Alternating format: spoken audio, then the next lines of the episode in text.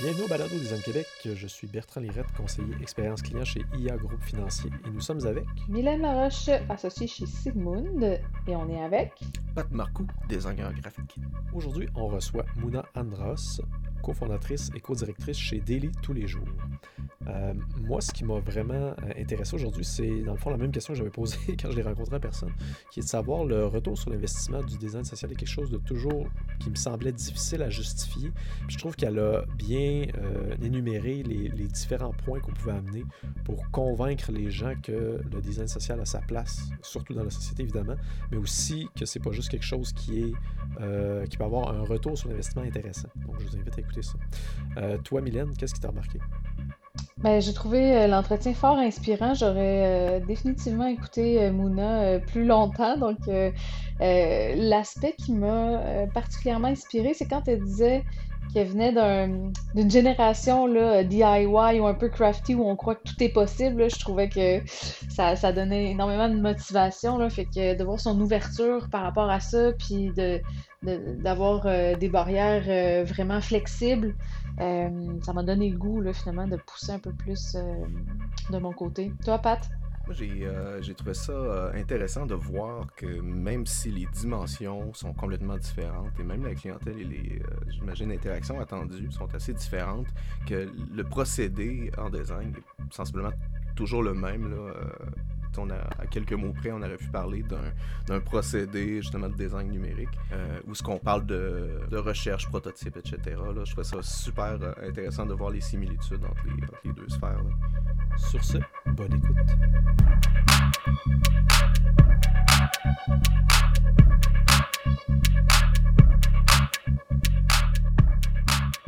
Bonjour Mouna, ça fait plaisir de t'accueillir aujourd'hui et d'avoir une belle discussion avec toi. Euh, comme d'habitude, ben, bienvenue. Merci. Bien content d'être avec vous ce soir. Super. Euh, on commence toujours un peu à mettre la table avec des choses un peu de base comme euh, ta journée et qu'est-ce que tu fais au day-to-day. Fait que euh, tu peux-tu mettre en contexte un peu de ton travail? Est-ce que c'est une journée typique pour toi aujourd'hui? J'ai la chance de ne pas avoir beaucoup de journées typiques, typiques.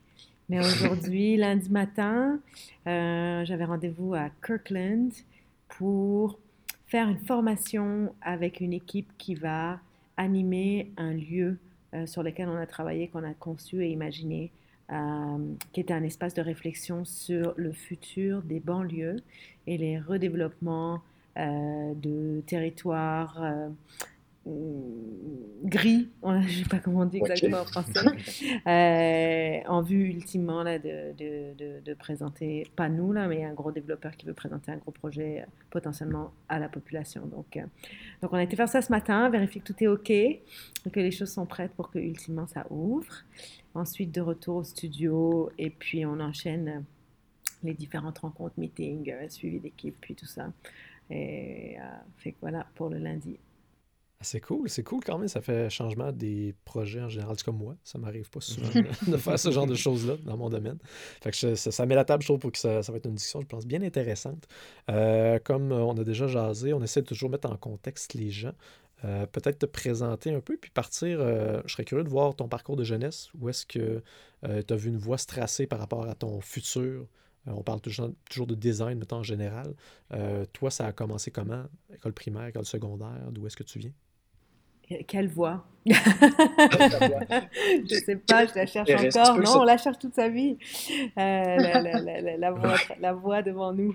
Euh, non, quand j'ai gradué, euh, du, du, avant d'aller à l'université, là, j'ai appliqué à toutes sortes de trucs physique, sciences de l'environnement, architecture, cinéma, études humanistes, je sais plus quoi d'autre. Je ne savais pas qu'est-ce que j'avais envie de faire, j'ai envie de tout faire.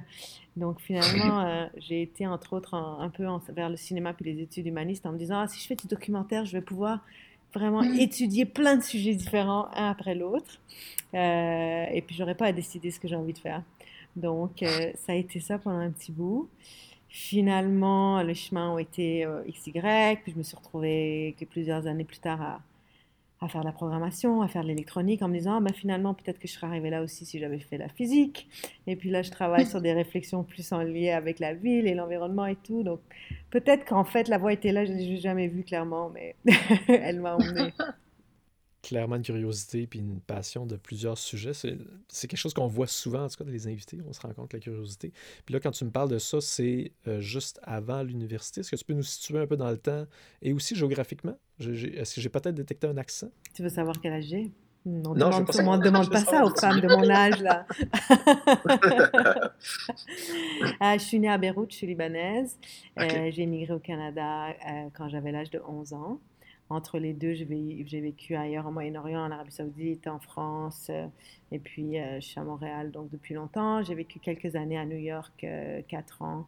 j'ai fait ma maîtrise, j'ai travaillé là-bas, et puis j'ai décidé de rentrer au Québec après ça, deux ans avant d'avoir fondé Daily tous les jours.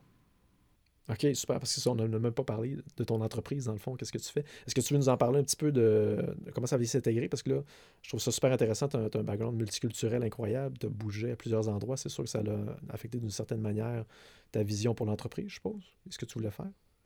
Euh, oui, sûrement. Je pense que donc je suis Mouna Andraos, cofondatrice euh, avec Mélissa Mongea du studio d'art et de design Daily tous les jours. On est basé à Montréal, on, a, on existe depuis une douzaine d'années une magnifique équipe d'à peu près 25 personnes et ensemble, on crée des expériences collectives, euh, surtout pour l'espace urbain, mais pas seulement. Des réflexions sur comment arriver à connecter les gens entre eux et puis à, à, créer des opportunités pour amener de la joie et de la magie et ultimement créer euh, des liens sociaux entre les gens et, contribuer à des communautés plus résilientes. Alors c'est sûr que mon parcours a dû, a dû jouer euh, quelque chose là-dedans. En même temps, je pense que Daily tous les jours est le résultat aussi d'être à Montréal, d'un certain contexte, d'une certaine époque, d'opportunités qui se présentaient devant nous.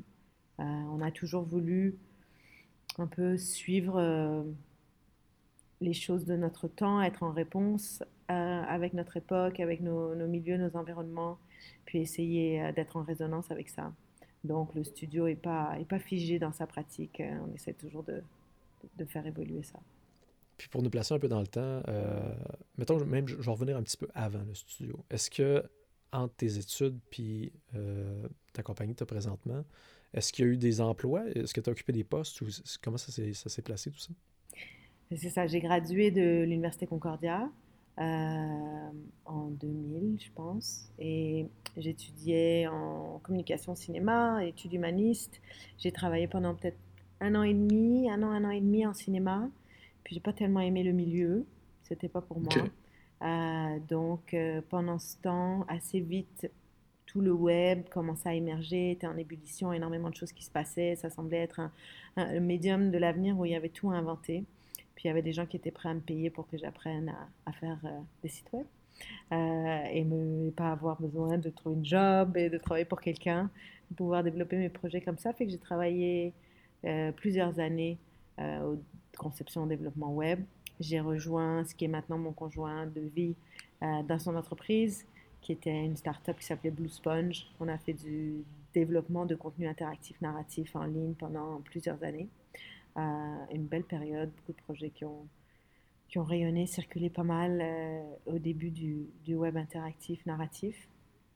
Et puis après, j'en ai eu assez d'être dans l'écran dans les petits carrés que la pandémie nous a ramenés dedans. Alors j'ai voulu ressortir, retourner un peu dans, dans, le, dans, le, monde physique, puis appliquer ce que j'avais appris, ce, ce que je connaissais de, du design d'interaction, de comment euh, mettre les gens en relation avec eux et la machine et au travers de la technologie, mais euh, dans l'univers tangible. Alors j'ai fait une maîtrise à New York sur le sujet et euh, travaillé un petit peu là-bas, avant de, décider de rentrer à Montréal. OK. Puis euh, si on fait un espèce de lien avec tout ça, je suppose que le storytelling, c'est quelque chose qui, qui est très intéressant pour toi. Tu aimais beaucoup ça de par le, côté cinématographique puis tous les projets. Est-ce que c'est un axe qui t'intéressait? Oui, c'est sûr, toujours. Euh, ma, mon associée Daily tous les jours, elle a, a fait sa maîtrise en environnement narratif. Euh, donc à Londres, donc vraiment sur cette réflexion, comment les lieux peuvent raconter des histoires, ça reste un, aspect de notre pratique euh, avec des toujours qui est important, même si ça ne se traduit pas forcément pour, euh, pour les utilisateurs ou le public en bout de ligne de manière évidente. c'est quelque chose sur lequel nous, on travaille en arrière pour arriver à construire nos projets. OK. je trouve ça super intéressant. On s'est rencontrés au Web à Québec parce que tu as présenté justement un peu ce que tu faisais. Je connaissais pas ton entreprise, puis euh, ça a été amené par euh, Julie Royer, qu'on salue d'ailleurs, euh, qui, m'a parlé de, ce que tu faisais. Puis je trouvais ça super intéressant. Tu en as parlé rapidement. je pense que vous offrez un produit qui est, moi, que je pensais pas possible de faire, mais qui semblait toujours intéressant. Mais la question que j'avais, puis je pense que la question que je t'ai posée au WAX, c'est de dire comment vous avez réussi à trouver cette espèce de vocation sociale-là, mais de la rattacher à une espèce de système plus capitaliste? Parce que veut, veut pas, c'est bien avoir des beaux projets, des idées comme ça, de, ramener les gens, euh, d'améliorer des quartiers ou, le côté sociétal, mais il faut que quelqu'un débourse de l'argent. Le, retour sur l'investissement, puis comment amener cette idée-là, euh, comment vous avez commencé l'entreprise, puis d'amener les gens vers cette pensée-là? C'est une bonne question. Écoute, je ne pense pas qu'il doit forcément y avoir une opposition entre euh, une dynamique capitaliste puis euh, un potentiel d'une société euh, juste, équitable, qui évolue mhm. et qui donne une juste valeur à la culture aussi. il faut trouver les individus qui croient dans ça et dans ce potentiel-là. je pense que un moment, il y a quelques années, j'avais présenté un petit peu mon, mon parcours dans, à des étudiants, puis quand j'ai gradué de, ma maîtrise, je travaillais sur des plus petits formats, je faisais des petits projets, des créations. J'étais intéressée par tout l'univers de, l'électronique et des technologies, comment est-ce qu'on pouvait les rendre plus accessibles, plus démocratiques, plus, euh, euh, plus de créer une littératie euh, numérique, non, pas numérique, digitale tangible, donc par rapport à nos, à nos téléphones, à nos MP3, bref. Et là, à la fin, j'ai présenté tout mon truc. À la fin de la présentation, on dit comment vous faites pour financer les gros projets et tout ça? Je dis mais en fait, c'est beaucoup plus facile de financer les gros projets que les petits projets euh, parce que euh, ben, les gros projets répondent à des besoins, répondent à euh, souvent des, des, des dynamiques d'un quartier, d'un lieu, d'un investissement qui doit se faire, de revalorisation. On a travaillé toutes ces années aussi hein, beaucoup aux États-Unis, dans des villes un peu secondaires, qui étaient sur des réflexions importantes de réhabilitation. Euh, de centre-ville, par exemple, euh, de rue principale, avec des enjeux économiques super importants, des quartiers qui avaient été abandonnés pendant des années, au profit justement des banlieues, notamment cette dynamique-là, on l'a vu souvent. On a retrouvé des, gens avec des, des, intérêts économiques très importants euh, dans du bâti, dans des quartiers. et pour pouvoir réactiver ces lieux-là, ils avaient besoin de toutes sortes d'interventions qui allaient ramener de la valeur, ramener une certaine euh, comment dire, une confiance que, que, les gens pouvaient être là, qu'ils allaient être intéressés. Évidemment, le type de projet qu'on fait s'inscrit à l'intérieur de ça, mais c'est pas la même, la seule chose euh, qui a mhm. contribué à ces mouvances-là. On a vu toutes sortes de tendances aussi en lien avec euh, une, comment dire, un intérêt de nouveau pour réfléchir à, à, nos qualités de vie, à comment on vit en, en ville, qu'est-ce que c'est l'urbanité, aux, aux, questions de santé physique, de pouvoir marcher, d'être dans un environnement de proximité, et puis aussi une jeune génération qui, qui veut ça, qui veut, qui veut vivre dans ces contextes-là. Donc je pense qu'on on était un peu dans ce sens-là opportuniste, où on a mm-hmm. toujours réagi à, à, à des opportunités qu'on percevait et qu'on transformait en une chance de faire de la création. Puis est-ce que c'est quelque chose qui est. Parce que étant externe un peu à ce, domaine-là, ce milieu-là, est-ce que c'est quelque chose que vous avez commencé dès les 2010? J'ai l'impression que ça a apparu comme il y a 5-6 ans, moi, sur mon radar, de juste cette espèce de, de conscience sociale-là, de le design peut avoir un impact sur la société. Ce que tu me parles au niveau des débuts des projets, c'était ça autour de 2010? C'était quoi dans le temps? Euh, oui, nous, donc Mélissa a commencé plus à travailler dans l'espace public peut-être en 2006. Elle était à Londres, euh, moi un petit peu avec certains projets à, New York euh, à peu près à cette période-là. cela dit, le design comme outil et véhicule de changement social, c'est c'est dans l'ADN du design. Là. Le, design a été, en tout cas, le design comme on le connaît aujourd'hui, le design contemporain, là, qui est né après la Deuxième Guerre mondiale en partie, ça, ça vient d'un désir de démocratiser l'accessibilité à, à, des objets fonctionnels, à des objets plus beaux, à des objets mhm. ci, à des objets ça, etc., etc. Donc je pense que ça, c'est quelque chose d'inhérent. Euh, tout le travail aussi des, architectes. Il y a énormément de créateurs euh, et de, qui, gravitent autour de l'univers du design depuis toujours, qui sont intéressés par la capacité de toucher les gens et d'apporter du changement positif. Puis si on revient au sujet que tantôt tu parlais au niveau de, du retour sur l'investissement ou les gens qui vous adressez, si on va un petit peu plus loin dans la niche, euh, qui, qui, sont les bailleurs de fonds par rapport à ces projets-là? Est-ce que c'est souvent une ville, euh, des, chambres de commerce de quartier ou je ne sais quoi? C'est qui, qui, qui, qui dit oui dans ce genre de projet-là? Alors nous, on travaille, quand on travaille dans l'espace public, parce qu'on fait aussi du design un peu plus classique, soit euh, stratégique ou, expo, des choses comme ça. Euh, et quand on, quand on travaille euh, dans l'espace public, on fait et des projets temporaires et de plus en plus des projets permanents aussi. Et donc, en fonction du type de projet, ça va être des, des, des bailleurs de fonds différents. mais souvent, de manière générale, tu vas avoir des, des villes, mais des départements de villes liés aux parcs, aux activités extérieures, aux infrastructures, en fonction des villes, ça va changer. Tu vas avoir euh, des départements plus liés à l'art public, plus traditionnels euh, à ce niveau-là.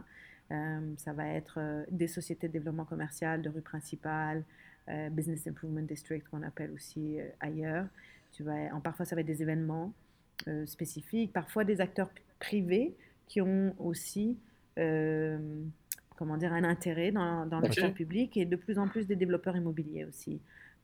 qui sont vraiment en train de dessiner la ville et qui commencent à réaliser, mais qui ont un rôle à jouer au-delà d'être des constructeurs, euh, de vraiment euh, une certaine responsabilité en lien avec, euh, avec l'expérience urbaine. OK. C'est intéressant. Puis quand on parle de, mettons, la manière que vous démarchez dans ces projets-là, est-ce qu'on parle souvent, c'est les, mettons, c'est les villes qui font les appels d'offres sur ce genre de projet-là ou c'est quelque chose que vous allez présenter vous-même en disant, ah, je pense que dans ce quartier-là où il y aurait une idée ou quelque chose d'intéressant, comment c'est, quoi le, lien qui se fait avec vos clients? Euh, à l'occasion, on va répondre à des appels d'offres. Euh, euh, de plus en plus, on, répond aussi à des appels d'offres en collaboration avec, par exemple, des architectes paysagistes pour essayer de travailler sur du permanent à plus long terme.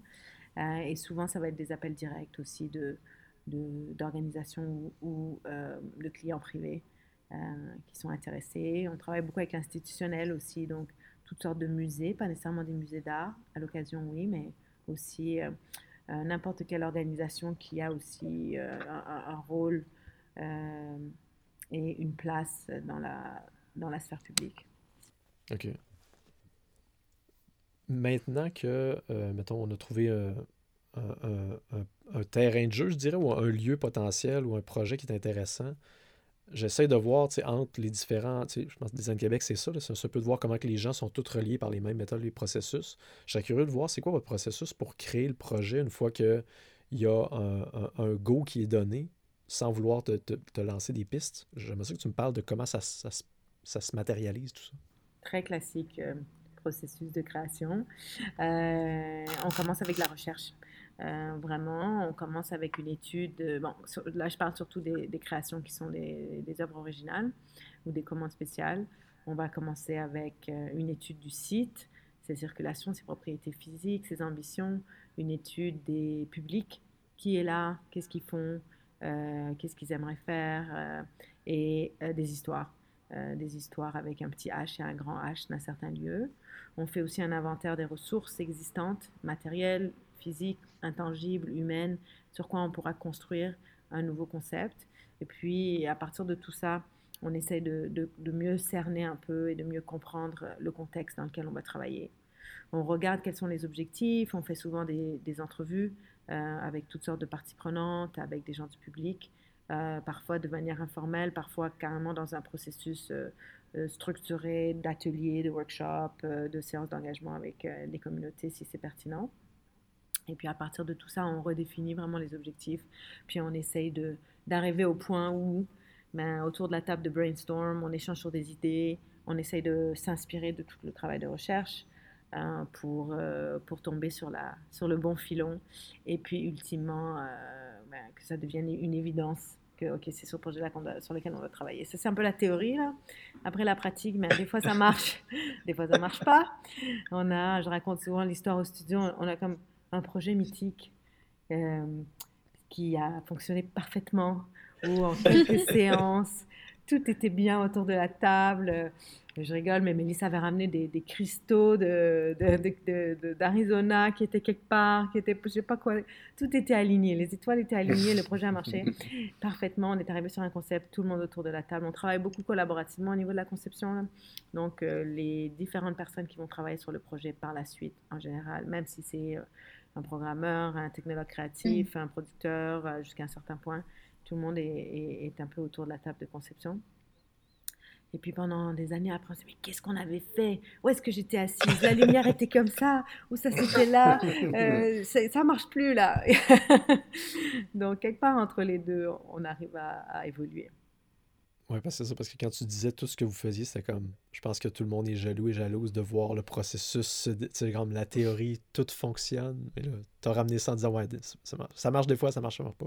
Je pense que c'est une, grosse équation qui est difficile à, gérer. Je pense qu'on a tous les mêmes enjeux. Euh, je sais pas, euh, Mylène puis Pat, si vous avez euh, vu un peu la même chose, j'ai quasiment eu la larme à l'œil. Oui, c'est ça. Moi, je, je deviens motive aussi. C'est beau, beau, beau, la théorie, mais dans la pratique, c'est sûr que chaque projet, ses particularités. Non, ça, je pense que c'est assez classique. Là. oui, euh, évidemment. Euh, il y, a, y, a, un gros fond qui semble être, euh, on essaie d'avoir un impact sur des milieux.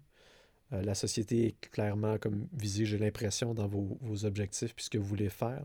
Est-ce qu'il y a des transformations sociales présentement que vous dites, c'est ce genre de projet-là qu'on veut attaquer ou ce genre de, d'enjeux de, société-là présentement, de votre côté? Euh, c'est sûr. Hein. Je pense qu'en ce moment, il y a toutes sortes de réflexions et de considérations qui circulent beaucoup, sur lesquelles on discute, autant en lien avec euh, comment euh, créer des, un, contexte d'équité, d'inclusion pour tout le monde dans, dans, la sphère publique, quels sont les, les défis et, les limitations de ça, à quel point on peut intervenir? Euh, se poser la question, comme beaucoup de créateurs ou de tout le monde, je pense aussi, de dire ben, quel est notre rôle et notre participation euh, en réponse à la crise euh, du climat? Qu'est-ce qu'on est capable de faire? Est-ce que notre rôle, c'est vraiment lié à notre propre génération de, de, carbone et de CO2 et de choses comme ça. Et est-ce qu'on s'attarde à ça On essaie de l'étudier, de le regarder? Ou est-ce qu'on a un autre rôle à jouer aussi qui peut être plus productif? Est-ce que c'est un rôle d'éducation? Est-ce que c'est un rôle d'information? Fondamentalement, on, pense aussi ben, a besoin d'être résilient au vu de ce qui probablement nous attend comme société dans les prochaines euh, décennies. Et cette résilience-là vient d'une connaissance et compréhension de l'autre, euh, d'une mise en relation de l'autre, des choses que peut-être on, a tendance à faire moins aussi dans des contextes difficiles. Euh, donc nos propositions dans l'espace public sont beaucoup à ce sujet-là créer des opportunités de rencontres, de conversations entre des gens qui peut-être euh, ne rentreraient pas en relation les uns avec les autres, au travers de la joie, au travers de, l'enchantement et de la magie. Euh, mais utiliser ça un peu comme un cheval de Troie pour arriver à, à, créer ces changements-là. Ouais, je trouve ça intéressant parce que dans, la communauté, moi, je suis plus dans, mettons, design numérique ou design interaction, en tout cas. Je, sens que toutes ces questions-là, plus éthique, diversité, inclusion, viennent mettons, depuis 3-4 ans, je pense, dans le discours, on dirait qu'il y a une prise de conscience à travers plusieurs gens que je connais qui ont, comme réalisé que le travail qu'ils faisaient avait un impact, puis qui n'étaient peut-être pas d'accord avec l'impact qui était généré par ce qu'ils faisaient comme travail, puis qui sont mis à se poser ces questions-là, puis qui ont eu des changements d'emploi. Justement, les gens vont quitter l'entreprise dans laquelle ils sont parce que ça, je pense que la, valeur qu'ils ont à l'intérieur, leur valeur est différente du travail qu'ils faisaient.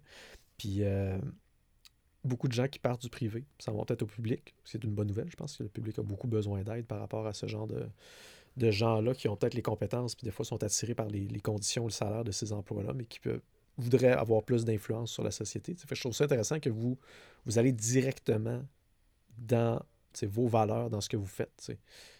Pour d'autres emplois, c'est beaucoup plus difficile d'atteindre ce, marché-là. Je trouve ça intéressant.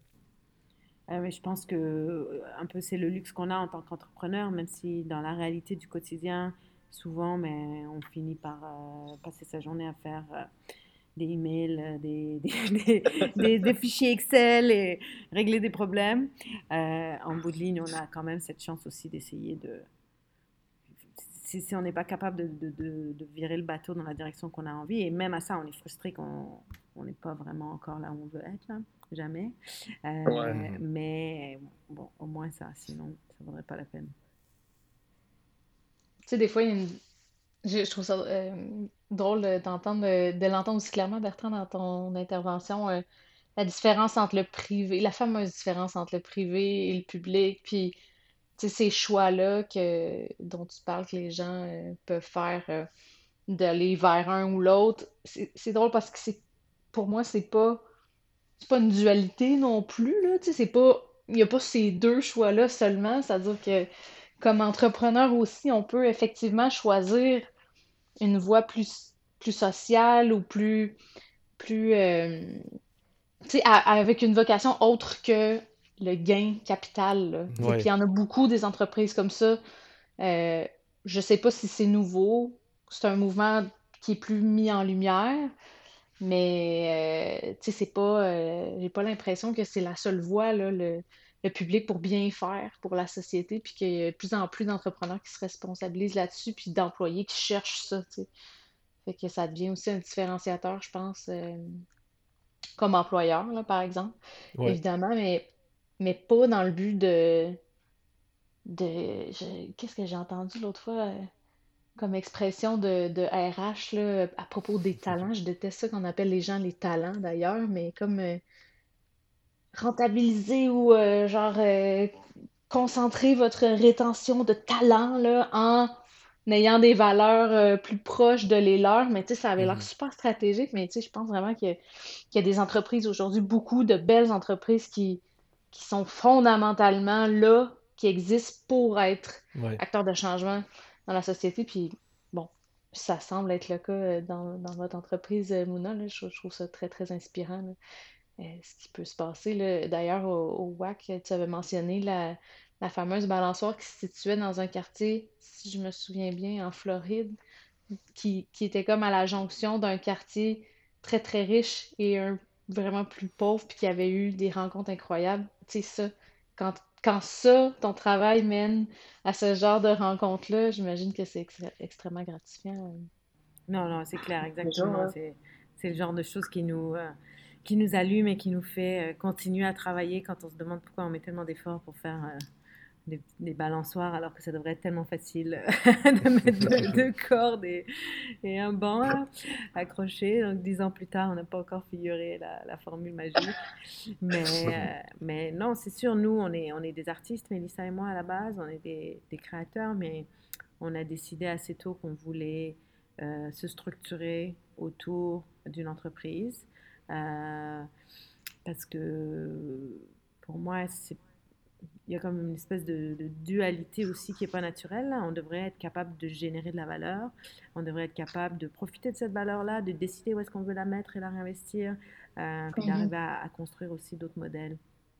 Euh, maintenant, là aussi, c'est sûr qu'on n'est pas encore euh, arrivé à, à, toutes nos ambitions, là, mais on travaille là-dessus. Ah oui, c'est une bonne nouvelle en tout cas parce qu'on vous veut encore longtemps. C'est sûr qu'on veut que ça, continue puis on veut voir jusqu'où vous allez. Euh, tu parlais de.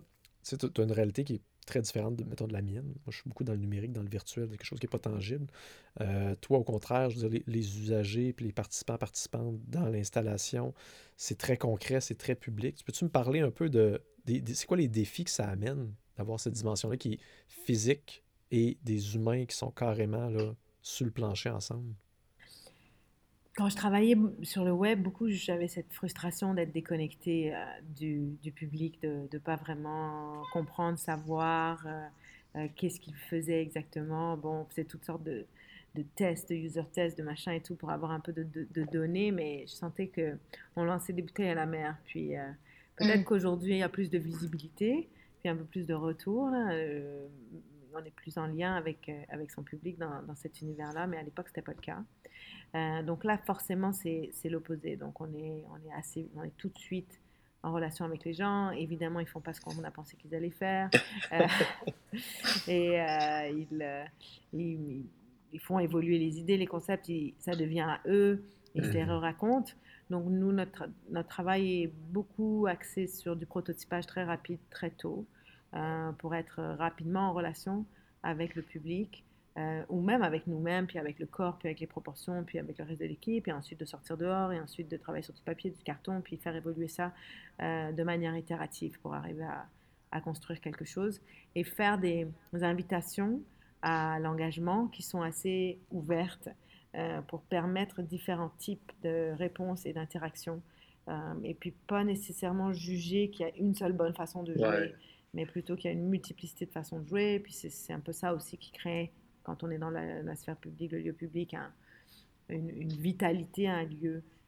c'est quand tu as tous ces différents usages qui ont leur place c'est vrai que le chemin qui peut être parcouru par quelqu'un dans un espace physique public est tellement vaste comparé à une interface numérique dans un support. J'imagine ça doit être fou. Euh, vous installez quelque chose ou faites un projet. Après ça, au niveau de la, collecte de données, je serais curieux de voir comment vous vous prenez pour dire c'est un succès ou pas.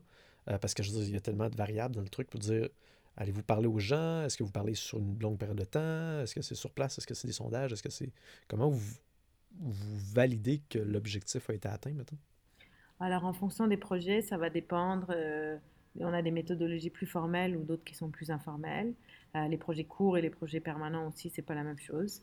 Euh, on collecte des données d'usage, euh, sans identifiant personnel évidemment, parce qu'on ne sait pas qui est en train de faire quoi, mais qui nous permettent, nous, déjà d'un point de vue technologique, de, faire du, de faire un suivi au niveau, par exemple, de la durée de vie de certaines composantes sur des éléments mécaniques, etc. etc. Fait qu'on est capable de savoir combien de temps, combien de fois un, un senseur a été activé, et tout ça, ça nous donne quand même de l'information sur l'usage dans le temps.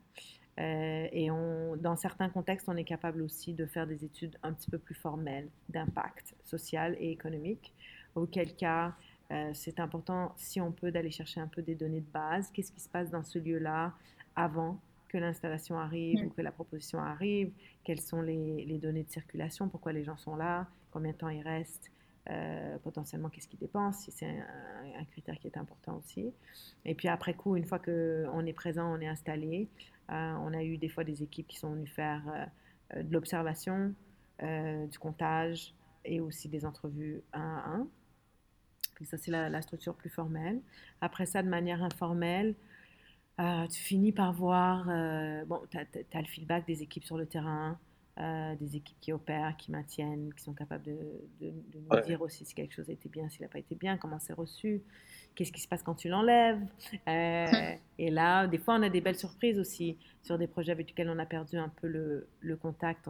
il y a quelques années, euh, suite à la tragédie à Lac Mégantic, on avait été euh, invité à essayer de, venir faire une intervention pour contribuer au grand processus un peu de, de, reconstruction de, de, la communauté et du lieu. On a fait toute une série d'interventions sur place qui étaient saisonnières, qui devaient durer cinq ans.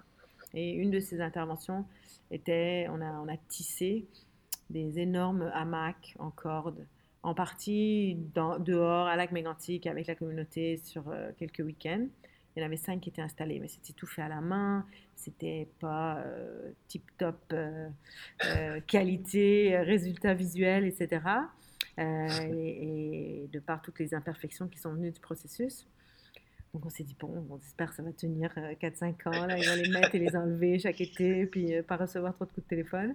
Et puis euh, cette année, on a eu un courriel du responsable magnifique qui s'occupe du projet depuis, depuis 8 ans maintenant, qui nous appelle et qui nous dit Bon, euh, là, il serait temps qu'on fasse un, petit, on pensait que c'était fini, mais ça s'installait plus, un petit euh, mise à jour des hamacs. Ah oui, les hamacs, ça va bien. Je dis Mais oui, euh, les gens les aiment, ils les utilisent. oui, ils sont tous, tu sais, il y a eu plein de déchirures et tout ça, mais chaque année, on les répare à la main parce que la communauté veut qu'ils soient là, ça fait partie de. De, du, quartier, etc., etc. Est-ce que vous serez partant qu'on leur refasse, qu'on les refasse, les remette à niveau comme, comme il faut? Donc ce genre d'appel, ça fait vraiment chaud au cœur mmh. aussi pour toute, euh, pour toute l'équipe de dire ok ok c'est bon on a c'était pas si mal on a fait on a fait un impact puis les gens se sont attachés se sont appropriés euh, le, projet c'est devenu une partie de, de leur quotidien.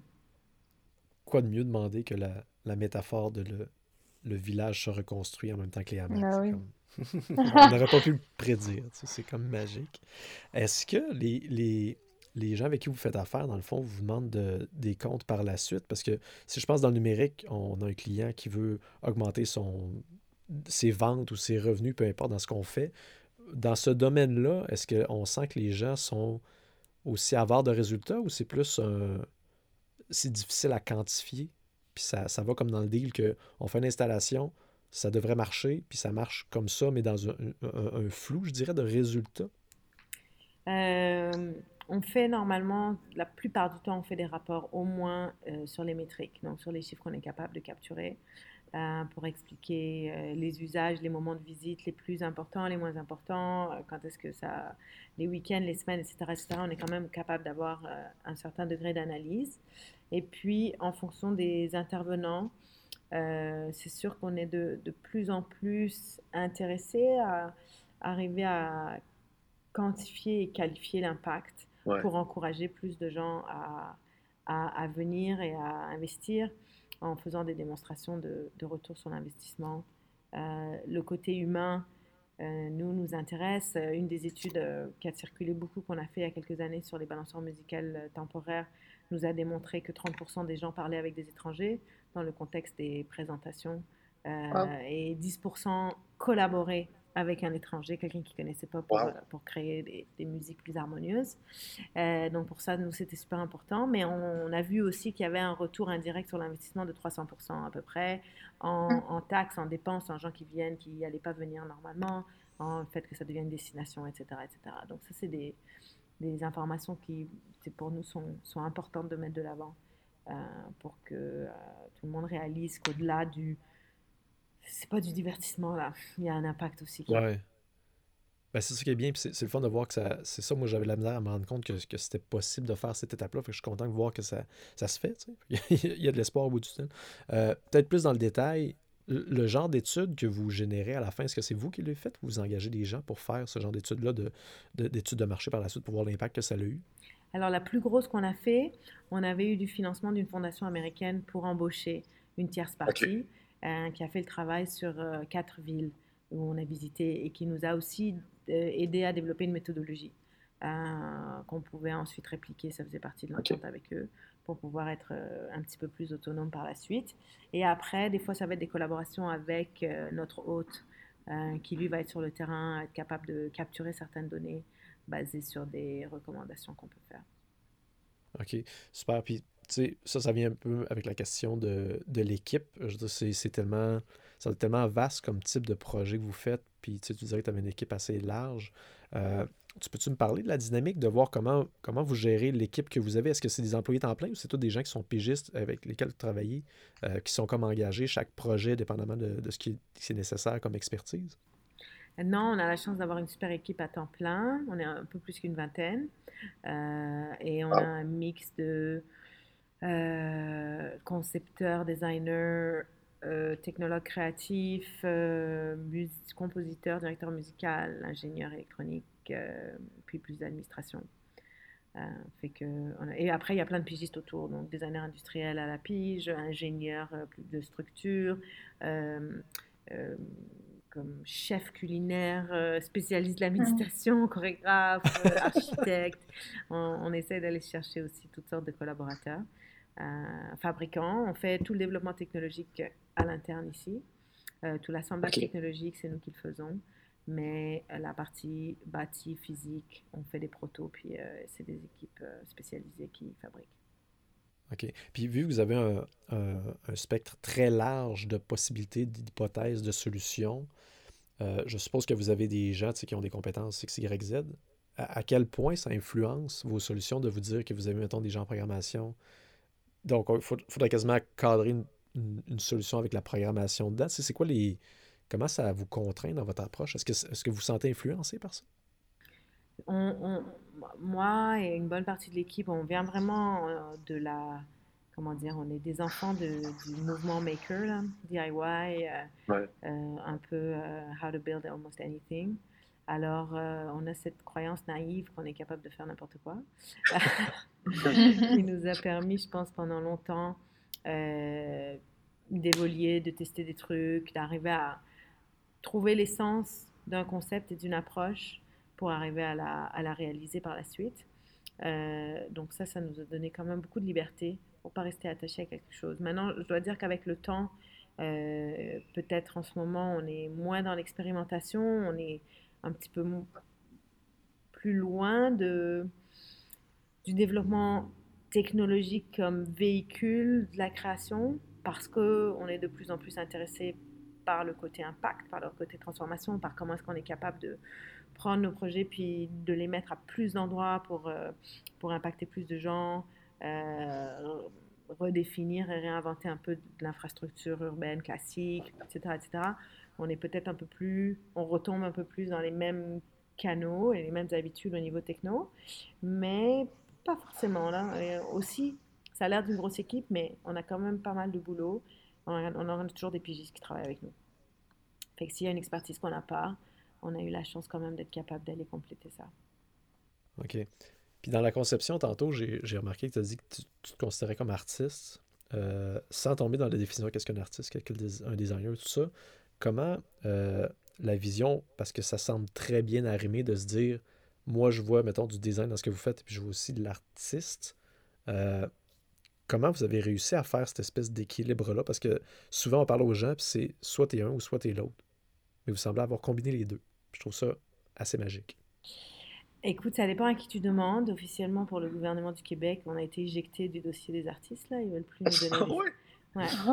Donc, euh, bon, c'est plus ou moins une bataille que j'ai le temps d'aller faire. Là, parce que pour nous, ça a toujours été aussi une partie de notre liberté artistique de ne pas devoir se mettre dans une case puis euh, décider euh, où est-ce qu'on est, où est-ce qu'on fit, puis d'être capable de faire les projets qu'on a envie d'aller chercher et de chercher de l'inspiration des, des, deux côtés à beaucoup d'égards, puis juste de travailler et pas trop de, de pas trop réfléchir à ça.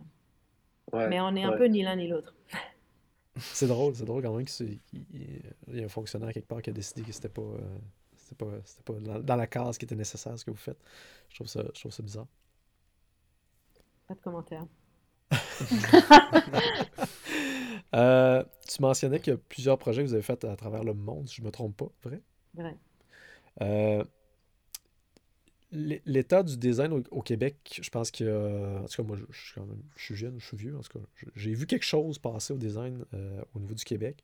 Changement dans le temps. Les distinctions que, que, vous voyez, mettons, au niveau des projets aux États-Unis, au Québec, est-ce que vous voyez qu'il y a une certaine tendance qui se trace ou des différences qui sont majeures? Comment, comment vous, vous interagissez entre les deux pays, je dirais? Euh, c'est certain que le Québec, ces dernières décennies, a été un laboratoire extraordinaire pour arriver à développer le type de pratique qu'on a, euh, qui a été aussi très fortement influencé par les opportunités qu'on avait ici. Euh, je pense que c'est le résultat aussi de toutes sortes de, choses, depuis euh, une tradition en art numérique très forte, depuis les débuts là, des années 90, même en fait depuis Expo 67. Euh, de se positionner comme précurseur en termes euh, d'expérience euh, divers médias créés, générés par la techno. Cirque du Soleil qui a formé ou permis plein d'ingénieurs qui étaient prêts à dire oui des idées folles et pas juste non, des fabricants qui étaient prêts à fabriquer des trucs pour des structure unique et pas forcément euh, dans la répétition. Euh, toutes sortes d'éléments comme ça. Euh, des grands festivals qui avaient généré une certaine habitude d'occupation de l'espace public aussi, comme un lieu hybride qui pouvait servir pour le divertissement, pour la fête, pour la culture. Je pense qu'il y a eu toutes sortes de choses en même temps qui ont permis à, notre pratique de naître et d'évoluer. Aujourd'hui, le Québec a quand même une super bonne réputation un peu partout, avec toutes sortes de studios, des créateurs, des grands et des plus petits, euh, qui, rayonnent vraiment, là, qui sont en train de travailler un peu partout. Donc, ça nous donne euh, beaucoup d'élan de construire là-dessus. Après, ça reste un petit marché, puis tu ne peux pas survivre à juste travailler ici. Fait c'est super pour démarrer, pour avoir ses premières opportunités, pour expérimenter, puis après, il faut rapidement être capable d'aller chercher du travail ailleurs. On a eu la chance, nous, d'avoir les premières opportunités aux États-Unis assez tôt, euh, depuis notre première année, qui nous ont donné de fil en aiguille d'autres d'autres projets, d'autres contacts, euh, et, qui nous a permis de continuer à, faire plus que la moitié de nos projets, je pense, là-bas. De plus en plus, on essaie de travailler maintenant à l'extérieur du Québec, ailleurs au Canada, travailler un peu plus mm. de ce côté de la frontière, puis après à l'international aussi. Super cool, inspirant. Ça, j'entends beaucoup parler de Montréal. Euh, moi, je suis, à Québec, puis j'entends beaucoup parler de Montréal comme étant une, une plaque tournante tellement multiculturelle puis inspirante pour n'importe quel projet ou n'importe quel gens que tu veux rejoindre aussi. Ça, me donne presque le goût d'aller à Montréal. Presque. On peut faire ça de n'importe où. en effet. Euh, merci beaucoup. Euh, c'est très inspirant, je trouve. Puis je pense, j'espère que ça va faire réfléchir beaucoup les gens sur d'autres façons de faire du design ou de l'art, peu importe euh, à qui on s'adresse. dans les étudiants, quand, j'étais à, l'école de design, il y avait l'école d'art aussi. C'est intéressant de voir un peu comment que les deux semblaient différents, mais que dans le fin de compte, avec beaucoup de réflexion, tu te rends compte que ça c'est pas mal plus proche que je pense que les gens pensent généralement. je pense que tu l'as prouvé euh, avec ce que, ce que tu nous as ce soir.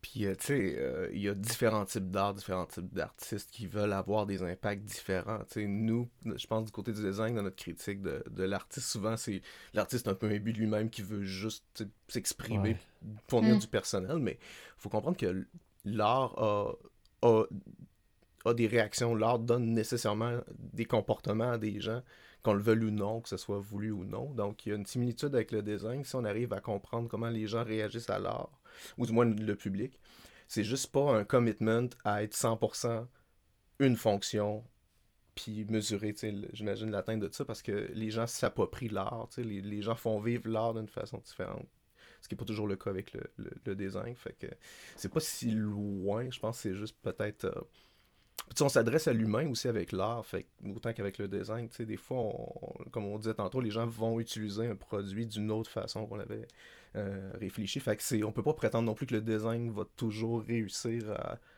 si on veut modeler un comportement euh, précis. Je pense que l'art devrait avoir plus de mérite dans, dans le secteur de tout ce qui est architecture, design industriel, puis euh, design Ouais, je pense qu'il y a beaucoup de perceptions. Euh, je n'ai pas posé la question, mais ça me semble évident. Si on veut expérimenter ce que vous avez fait, euh, y a-t-il quelque chose qui est proche soit de Québec ou de Montréal ou dans la province? Euh, est-ce qu'on a des trucs permanents euh, au Québec en ce moment? Alors, on a eu la chance de, de réaliser il y a quelques années l'exposition permanente du Fort Ville-Marie au musée Pointe-à-Calière. Euh, qui est là depuis cinq ans déjà, qui est plus, classique comme travail de design d'expo qu'on fait de temps en temps, euh, qui, est, qui est là de manière permanente et c'est tout. Pendant dix ans, le quartier des spectacles a présenté les balançoires musicales chaque printemps, mais pour l'instant, ils ont décidé de mettre ça sur pause. Donc on est un peu triste. On espère qu'ils vont changer d'idée. Mais, euh, mais pour l'instant, ça c'est, il n'y a, a, pas de projet là-dessus. Et après ça, on, on a toutes sortes de, conversations là, et, de projets. Suivez-nous. vous, verrez, mais j'ai rien vraiment de, permanent ici. Ben, il y a le site web, on peut aller voir au moins les projets en ligne, quitte à pas les vivre euh, sur place quand même. Euh, merci beaucoup de ton temps. On va euh, passer aux Rapid Fire Questions. Il fallait que je prépare quelque chose, j'ai oublié. Pat et Mylène vont nous lancer ça. Mylène, tu veux-tu nous commencer ça? Tu veux, nous faire un petit Oui, je vais. Ça va être une question, je pense, euh, difficile parce que là, tu as parlé de ton parcours qui t'a mené là où tu es en ce moment, donc euh, le cinéma, euh, l'ingénierie, bon, avant de choisir finalement ton, ton domaine d'études. Mais aujourd'hui, avec le bagage que tu as, si tu n'étais pas designer ou artiste ou les deux, qu'est-ce que tu ferais comme travail? Je pense que je travaillerais en sciences de l'environnement. OK. Rapid fire, hein? Je ne dis pas plus. silence, on n'est pas que les invités respectent le... le rapid, c'est super. Vas-y, Pat. Super, génial. Oh my God. Moi, j'aime bien savoir, c'est drôle, c'est super anecdotique, mais euh, c'est euh, j'aime compiler les, les, réponses à cette question-là parce que moi, euh, je représente un, un groupe, à ce que j'ai compris, un peu minimal là-dedans, mais es-tu plus lève-tôt ou couche-tard? Euh, j'ai été couche-tard pendant une grande période de ma vie. J'ai deux jeunes enfants maintenant. Et voilà. Euh, voilà. Ah, ben oui. Donc, euh, ils me lèvent tôt. Ben, c'est bien dit. Dirais-tu que tu as l'impression que à l'intérieur, ton horloge, puis c'est-tu un combat de... Non, j'imagine, avec tes deux enfants. Moi, juste, juste un, j'avoue.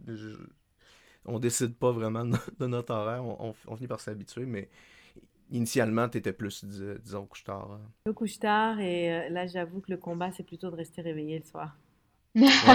Mmh. Bon, on ne te retiendra pas trop longtemps. non, c'est ça. Est-ce que, euh, il y a une, une personnalité là, québécoise ou pas que tu trouves euh, particulièrement euh, inspirante, euh, tu, de laquelle tu suis, par exemple, l'évolution pour, pour t'influencer un peu dans tes choix? J'ai pas un nom en particulier, et, je suis, mais il y a toutes sortes de, de praticiens, de penseurs, de créateurs, d'artistes que, que je suis, je pense qu'on regarde, qu'on essaie de lire, qu'on essaie de, trouver du temps euh, pour rester euh, agile intellectuellement. Excellent. J'aimerais savoir, euh, est-ce que ta pratique en général, tu as l'impression qu'elle a formé un trait de ta personnalité ou ce qu'on appelle des, des, des, formations professionnelles dans, ton regard du monde? Est-ce que ce que tu fais t'amène à voir les choses différemment à tous les jours? C'est sûr, euh, c'est sûr, mais ça devient tellement partie de soi qu'on s'en rend plus compte, je pense. Et je ne sais pas lequel influe lequel. Est-ce que c'est sa personnalité qui influe euh, sur ce qu'on fait ou ce qu'on fait qui influe qui on est? C'est euh, tout le temps entre les deux. Mais, mais dans ton interaction avec le, monde, est-ce que des fois il y a des choses qui t'irritent? Ça, c'est vraiment mal réfléchi. Ça, ça c'est c'est certain que bon, quand c'est des choses plus liées à, comment on travaille et, ce qu'on fait directement, euh, oui, forcément, là, tu es, plus capable de te promener dans la rue sans, sans voir euh, tous, les, tous les talents et tous les, les, non-talents qui se déploient dans la façon dont on imagine euh, nos, environnements, comment on fait, qu'est-ce qu'on fait. Et puis aussi, je pense, de plus en plus, peut-être aussi des réflexions par rapport à aux politiques et aux, tout aux mécanismes qui font que les choses sont de la façon dont elles sont, euh, qui peuvent mm. générer quand même de plus en plus de frustration sur l'impossibilité de d'innover, de réinventer le monde dans lequel on est, de faire les choses différemment. Ouais. J'imagine que ça va changer, on l'espère. ça change tout le temps, c'est ça la bonne nouvelle, il faut juste que ça change assez vite. Mylène, peut-être tu me poses une dernière petite... Euh, piou Ouais. Je vais avec euh, une recommandation culturelle que j'aurais pour nous, fait que soit euh, un livre, un album de musique, un film, euh, quelque chose qui t'a plu dernièrement. Silence. Ouais, des fois ça demande réflexion. C'est une bonne question de dernière minute. Ouais, c'est une bonne question de dernière minute pour quelqu'un qui se rappelle pas des beaucoup des noms des choses aussi. puis j'ai pas été au cinéma depuis que je suis maman, à peu de choses près. On peut comprendre. Euh, non, hmm, je peux faire une plug? Oui, je veux faire une, plug, mm-hmm. recommandation. Quand tu as dit recommandation culturelle, je dis Ah oui, si, on a un projet qui est à Montréal, en ce moment si vous êtes à Montréal, qui s'appelle oh. Boucher Sonore, euh, qui est un peu aussi expérimental et hors champ, qui est au central, au centre-ville de Montréal, euh, au quartier des spectacles, qui est le, grand food court. Et Boucher Sonore, ce sont euh, maintenant quatre épisodes audio pour accompagner les gens pendant leur repas. Euh, on s'installe sur une grande table, on met des écouteurs et on écrit. On, peut écouter quatre épisodes avec des voix notamment de euh, Trana Wintour, de Anne-Marie Cadieux, entre autres, qui nous accompagnent et nous parlent de euh, sexualité des aliments, de pourquoi on mange seul, de la magie à l'intérieur des aliments. Bref, c'est ma petite activité culturelle qui est une collaboration entre autres avec Nicolas Fonseca, David Rory, toutes sortes de monde qui ont travaillé là-dessus. On s'est amusé un peu euh, dans les derniers mois pour ce projet-là. Wow, génial. Excellent. Belle invitation. Ça donne mm goût. On va mettre ça dans les commentaires, tous les détails euh, ouais. par rapport à ça. Parfait. On termine tout le temps euh, la discussion avec un conseil que tu aurais à un designer ou un artiste junior, senior, peu importe. si tu avais une tribune pour pouvoir donner un conseil qui t'a peut-être qui t'a influencé beaucoup aussi dans ton travail, qu'est-ce que ce serait? Peut-être partager un conseil qui vient en tête qu'on m'a donné quand j'étais encore à l'université. J'apprenais à designer des CD-ROM euh, à l'époque, oui, c'est ça mon âge finalement. et voilà, on pouvait retracer. Et euh, j'avais une prof fantastique à l'époque et elle nous avait dit, mais ce qui est important d'apprendre, c'est comment vous apprenez. Euh, donc, euh, apprenez chacun comment vous apprenez, quels sont les mécanismes par lesquels vous êtes capable de vous adapter à des nouveaux contextes. Elle nous disait, le, le, le, le monde dans lequel vous allez vous lancer va être en constante transformation et en changement, surtout si vous êtes intéressé par tout ce qui est lié à la technologie, mais pas seulement. Euh, mhm. Alors, il faut pouvoir se connaître assez bien pour pouvoir être agile et continuer cet apprentissage tout au long de sa, sa vie. Wow. Et la preuve, la preuve, c'est qu'on fait plus de CD-ROM. Je pense. Elle disait vrai. merci beaucoup. Merci beaucoup, merci, Mona, de, ton temps. Merci à vous. Merci de. Je pense qu'il y a plein de belles leçons, de choses à retenir. Euh, un autre beau conseil, je pense qu'on peut ajouter à la brochette qu'on a déjà. Euh, s'il y a des gens qui veulent rentrer en contact avec toi, euh, par quel moyen ce serait peut-être le mieux? On a du courriel, du LinkedIn, du Twitter. pour toi, qu'est-ce qui serait le mieux? Peuvent écrire euh, bon, soit à moi direct, mouna à dailytouslesjours.com, dailytlj.com ou à hello à dailytlj.com euh, pour une réponse euh, plus rapide. en général, c'est le mieux. Mais sinon, vous pouvez essayer les plateformes diverses de médias sociaux de Daily, mais je laisse à d'autres la joie de faire les suivis là-dessus. Parfait, pas de problème. S'il y en a qui ont des commentaires euh, ou des suggestions de thématiques ou d'invités euh, pour le balado Design Québec, on vous invite à nous écrire à allo.dsgnqc.ca. Euh, donc, c'est notre adresse. Sinon, le groupe Facebook aussi, on a des messages que vous pouvez nous envoyer là-dessus. Donc, merci à Pat et Mylène, Mouna, et, d'avoir une belle discussion encore ce soir. Donc, merci de votre temps pour les auditeurs aussi, et on se dit à la prochaine. Merci. Merci